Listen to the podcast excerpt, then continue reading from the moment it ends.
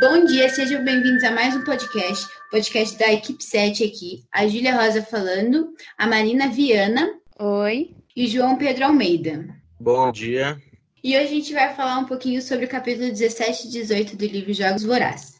Tá bom, a gente viu ali no final do capítulo 16 que ela jogou, acertou as flechas no, no saco de maçã e as maçãs caíram e ela foi jogada para trás. Nesse momento aconteceu uma explosão muito grande que já começa no capítulo 17.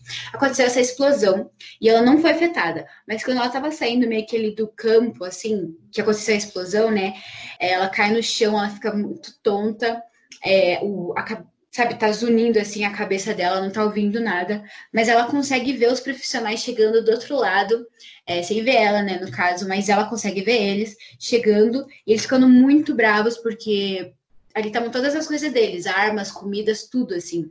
Então, o menino que é o, o líder, mais ou menos, que é o Cato, ele mata o garoto de Distrito 3, que estava responsável por esses explosivos. Mata ali, ele quebra o pescoço do garoto e ele morre na hora. E então ela tá ali bem atordoada, mas ela consegue se arrastar até a floresta e se esconder entre os arbustos.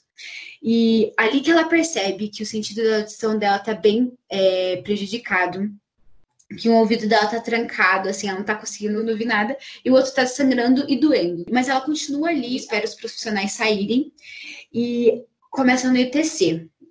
Então, os canhões é, soltam os canhões, que é quando, quando as pessoas morrem, é, de noite soltam os canhões e fala o nome delas, mostra as fotinhos dela, e ela conta que restam só mais oito pessoas na arena.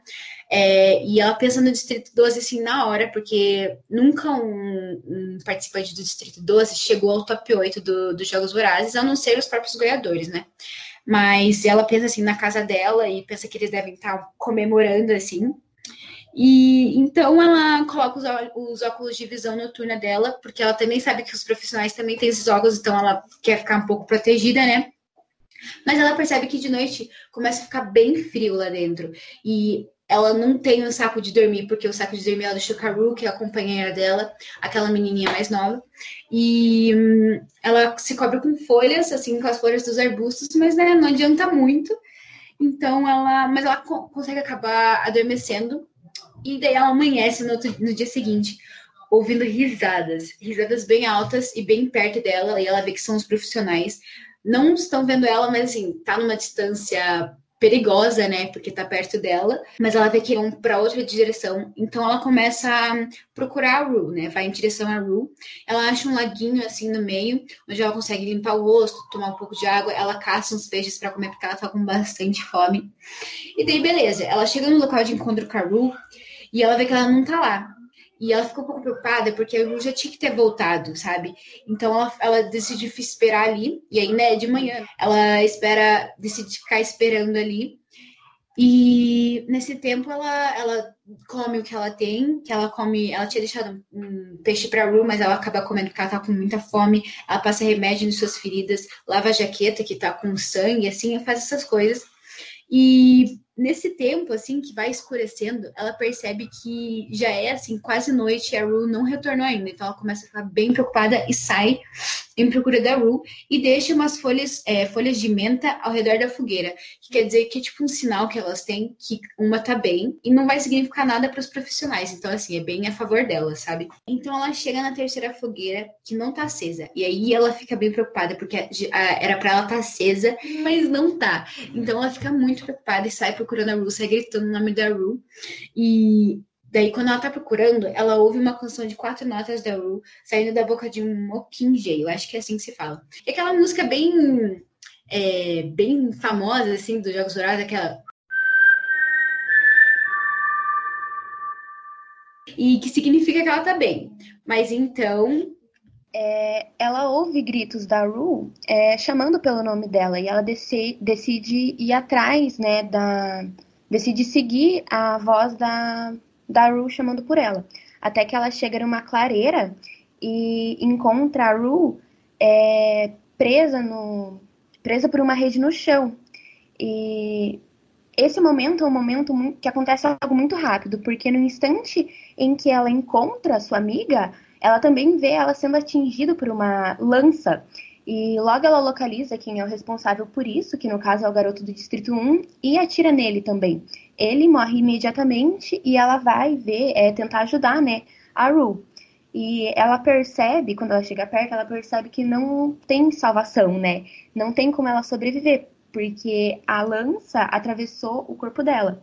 Então, é, acontece toda uma cena ali de conforto entre as duas, né? A Rue ela pede pra Katniss cantar uma música pra ela e ela fica, tipo, nossa, que música que eu vou cantar num momento desses? Mas mesmo assim ela canta uma música. Você, você, vem pra árvore.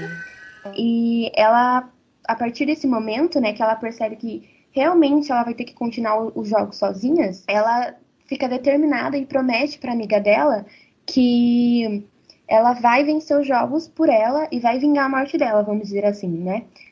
Bom, é, ela fica um tempo ali refletindo sobre tudo que aconteceu e repassando e pensando em tudo, principalmente no fato dela ter matado uma pessoa pela primeira vez.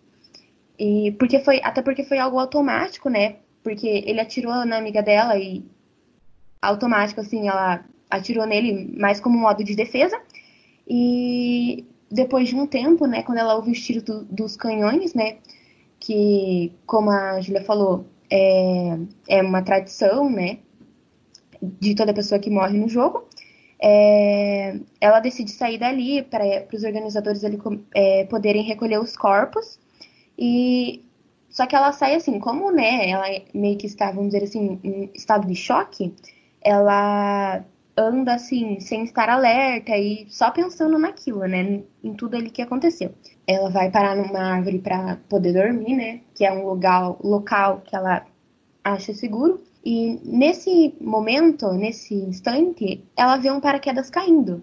E ela vai até lá ver, e quando ela abre, né? Tipo, um potinho, imagino que seja, é... ela vê que é uma espécie de um pão. E aí ela pensa, o que seria isso, né? Pra, será que seria para mim? Será que seria um presente dos, dos patrocinadores? E para quê? Mas mesmo assim, né, pelo fato dela estar tá com um alimento escasso, é, ela come e, e olha para o céu numa forma de agradecimento a isso, né?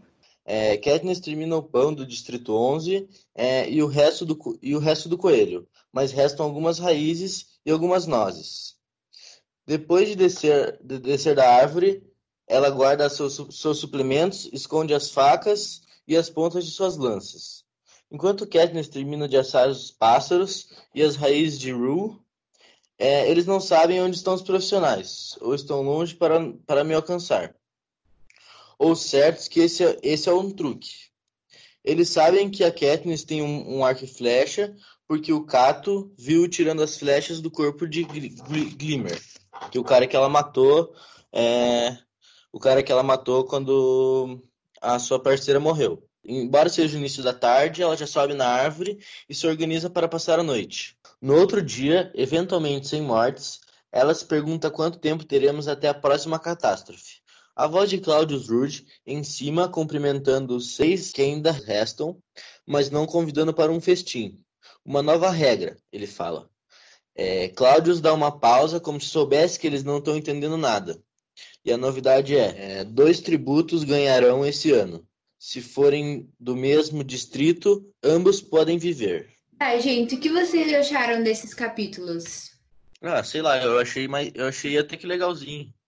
Eu achei interessante porque a cada acontecimento, assim, né, tudo que ocorre, ela detalha bastante, tipo, o que ela sente e tudo mais. Isso é bem legal, né? Sim, eu percebi isso também. Ela explica bem detalhada, tipo, o que ela tá sentindo e tudo, o que, que tá acontecendo ao redor dela. Achei isso bem, bem maneiro.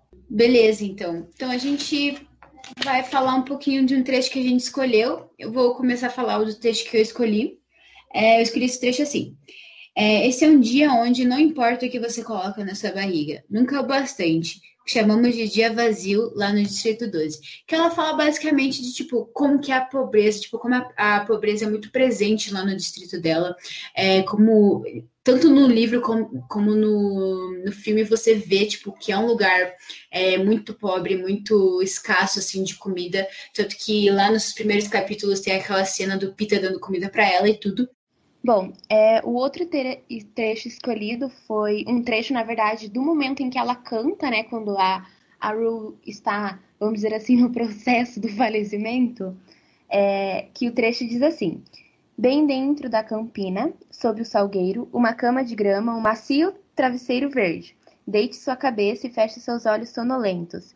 E quando de novo eles abrirem, o sol nascerá. Era um momento ali que ela tenta confortar ela, né? Porque é uma forma de é, acalmar, realmente acalmar a situação que ali tá ocorrendo. Sim, essa cena é bem forte, né? Bem linda ao mesmo tempo, né? Mas enfim, gente, então é isso. Obrigada por ouvir nosso podcast. E é isso. Tchau. Tchau.